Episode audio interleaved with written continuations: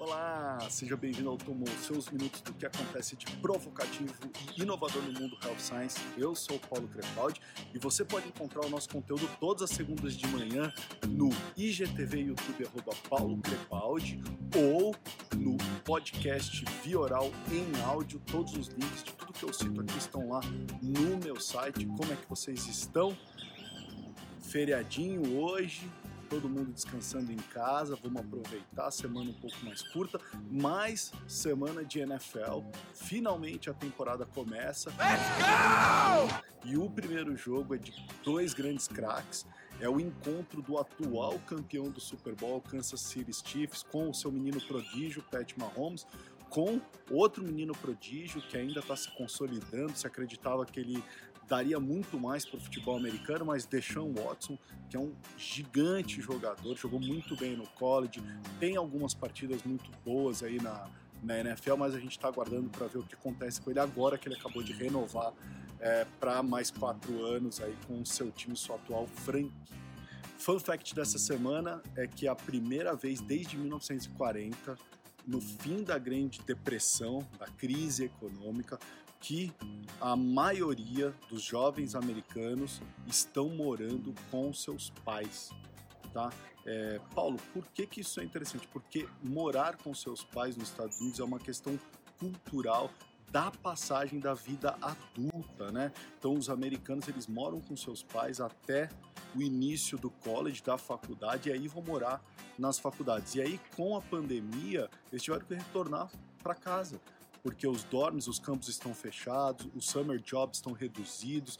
Então, olha só o impacto na mudança cultural e dessa geração para os Estados Unidos, tá? É, outra coisa, a Federal Aviation Administration concedeu na semana passada autorização para o Amazon's Prime Air tá? O que, que é o Amazon Prime Air? Eu conheci o Prime Air lá no SXSW em 2017, ainda era um, um protótipo, um drone gigantesco, mas a Amazon vem estudando há tempo a entrega é, de seus produtos do determinado peso utilizando o drone. A FAA já tinha concedido é, autorização para entrega via drone para a UPS é, e também é, para a Alphabet, que é a empresa é, de tecnologia da Google. Então a gente tem mais um entrante aí nesse mundo é, de drones. Bom, saiu um estudo chamado Digital Health Generation, é, que na verdade, o que esse estudo faz? Ele traz dados sobre como os jovens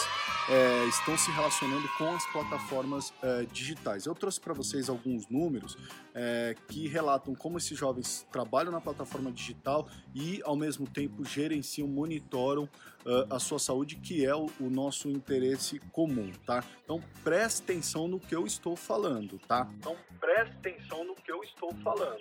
É, jovens gerenciando a sua própria saúde, tá? Ou seja, lembra que eu falo da netflixação da saúde? Tá aí. Olha esse dado então que eu vou trazer para vocês. 75% dos entrevistados disseram ter o seu primeiro smartphone ou tablet entre os 8 a 11 anos de idade.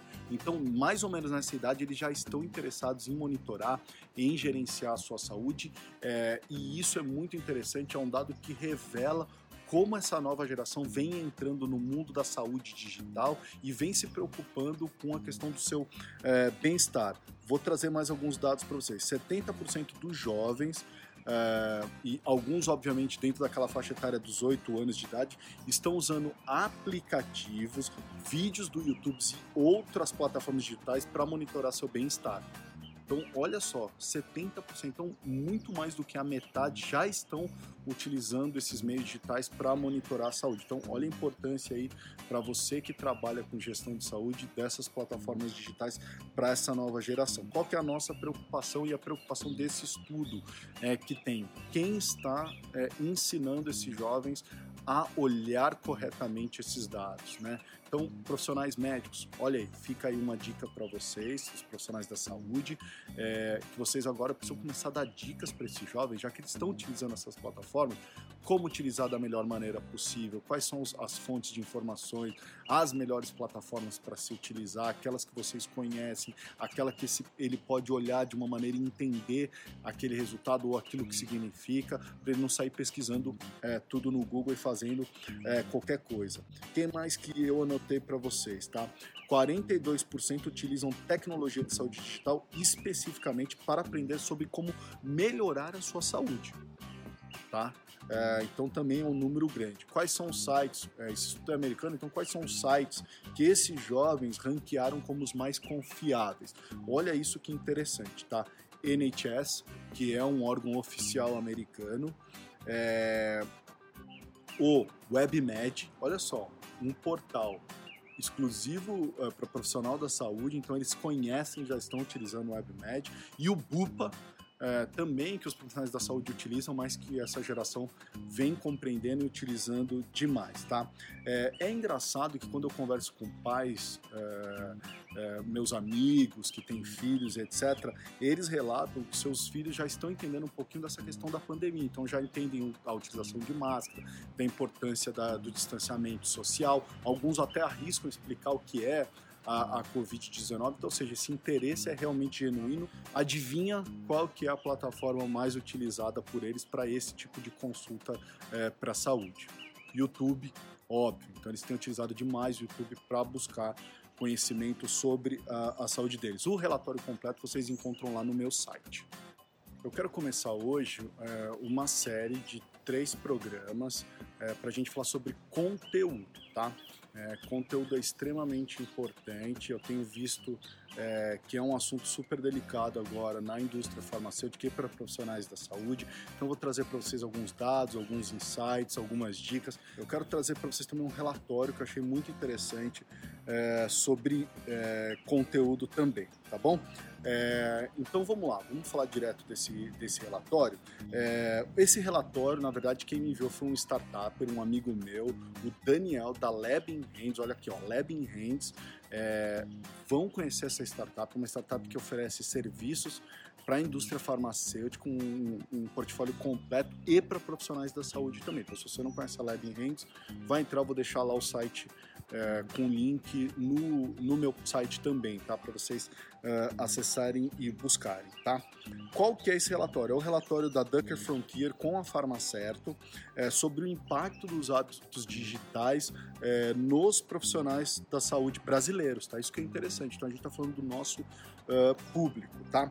Tem vários dados interessantes. É, eu vou falar aqui só daqueles dados que se referem a conteúdo. Os outros dados, o que, que eu vou fazer? Lá no nosso grupo do Telegram, então se você ainda não está no nosso grupo do Telegram, busca dentro do Telegram PC Life Sciences ou no meu site eu botei o link lá logo que você abrir a home do meu site ele te indica um link para você entrar. Então eu vou jogando os outros dados depois lá para vocês e vou botar o relatório completo é, para quem quiser baixar e assistir também é, o webinar. Tá? Dá para assistir o webinar tanto em inglês como é, em português. 82,45% dos profissionais da saúde disseram que é bem provável e provavelmente que eles manterão os seus hábitos digitais na vida profissional pós-pandemia. Então, tudo isso que eles estão ganhando, aquilo que a gente vem dizendo que a única certeza que a gente tem é de que eles vão estar mais online do que nunca, é real. Então, olha só, eu não estou falando que é a substituição de físico por digital. O que eu estou falando é que o digital vai estar mais presente na vida dessas pessoas, tá? Eles mesmo colocaram é, aqui. Agora, Veja que curioso esse outro dado aqui. Né? A pergunta era: como você acha que a indústria deveria engajar com vocês, profissionais da saúde, depois que a pandemia acabar? E eles fizeram uma comparação com uh, a atual situação tá? É, com uh, a situação pré-pandemia. 24,6% disseram que eles devem manter o contato pessoal e aumentar o contato uh, no digital tá? Mas os outros 24,6% 24 disseram que deve manter o contato pessoal e reduzir o engajamento digital. Olha só que engraçado, há um empate e, e, e na verdade o que eles estão falando é, para a gente é que continuem vivendo nessa era da realidade híbrida. Tá? Então, de novo, qual a importância disso é, para conteúdo? Vamos parar para pensar a força de vendas. O que eles estão falando para a gente é que não é força de vendas versus visitação remota, mas sim força de vendas com visitação remota. Então, quais conteúdos devem ser pessoalmente, quais conteúdos devem ser no mundo digital, que tipo de troca no mundo digital, que tipo de troca no mundo pessoal, tá? É, curioso desse estudo que o grupo de 50 anos ou mais, então eles separaram por idade, mas todos aqueles profissionais de saúde com 50 anos ou mais, ou seja, 28,6%, é, disseram que preferem a, que a visitação pessoal reduza e aumente a digital. Aí você fala, nossa, Paulo, eu achei que ia ser o oposto. É, mas olha só, o que acontece é que eles buscam uma mescla é, de contatos com, com um pouquinho mais no digital. Tá? Então eles estão querendo uh, as duas coisas. Tá? Já o grupo de 50 anos e menos, 26,1%, dizem que quer que reduza tanto o engajamento presencial quanto digital. Então você tem um grupo dizendo mantenha o pessoal e aumente o digital, e um outro grupo de mais jovens dizendo assim, reduz os dois. O que, que isso quer dizer é, para a gente em termos de conteúdo? Que, indiferentemente, o que ambos estão falando é: estou querendo uma curadoria muito maior de você. Profissional da saúde, você precisa começar a perguntar para o teu paciente a mesma coisa. Será que o conteúdo que você está entregando para ele está na curadoria certa? É aquilo que ele está precisando? Ou ele está entendendo aquele conteúdo da maneira é, correta? Vamos falar de mais é, um dado aqui para vocês verem, tá? Qual você acredita ser a ação mais importante para as empresas que estão criando conteúdo digital para os profissionais da saúde? 66,1% disseram que elas devem aprimorar a relevância do conteúdo. E 41,1% disseram que elas precisam ajustar e aprimorar os canais utilizados. Recadinho, precisamos melhorar a nossa estratégia de conteúdo de qualquer jeito. Tá? Estamos com esse déficit de estratégia de conteúdo e é isso que eu queria trazer para vocês, tá? Da gente entender um pouquinho, tá? A gente está entregando esse conteúdo baseado numa jornada para esse profissional da saúde, na jornada do teu paciente. O teu paciente está saindo do consultório para pesquisar no Google porque ele não entendeu direito o que você quis dizer. Se ele está fazendo isso, você está indicando para ele quais são essas fontes que ele deve procurar para não procurar em qualquer fonte, ou você está entrando em contato com ele pós isso Mesma coisa a força de venda, você está entendendo onde, o como e o que, que ele está precisando naquele momento daquela jornada. Então, tudo isso para a gente é, falar.